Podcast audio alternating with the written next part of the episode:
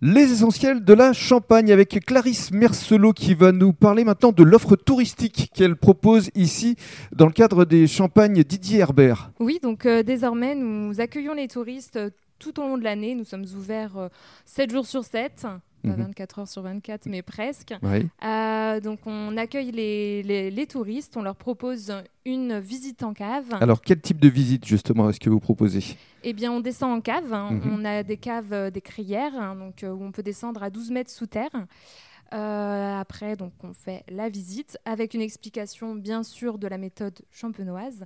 On remonte et on peut déguster trois cuvées qu'on sélectionne avec le client. Mhm. Euh, donc, généralement, ce sont des cuvées grands crus que nous faisons déguster. Et puis alors l'une de vos euh, spécialités, ce sont les capsules. Exactement, on a beaucoup de placomusophiles, donc les collectionneurs de capsules, euh, qui sont euh, à la recherche des nouveautés, de nouveaux designs.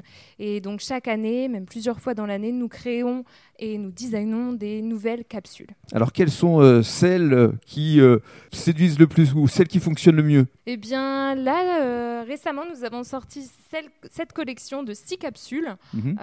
Donc c'est une nouveauté. Qui a- représentent quoi? Alors, ce, ce sont en fait, si vous pouvez lire sur chaque capsule, VIP Day. C'est une journée, euh, une porte ouverte que nous faisons chaque année pour nos placomusophiles. Et ça se passe quand ça en général? Généralement en mai. Très bien. Et puis, autre spécificité du champagne euh, euh, Didier Herbert, ce sont des chambres d'hôtes.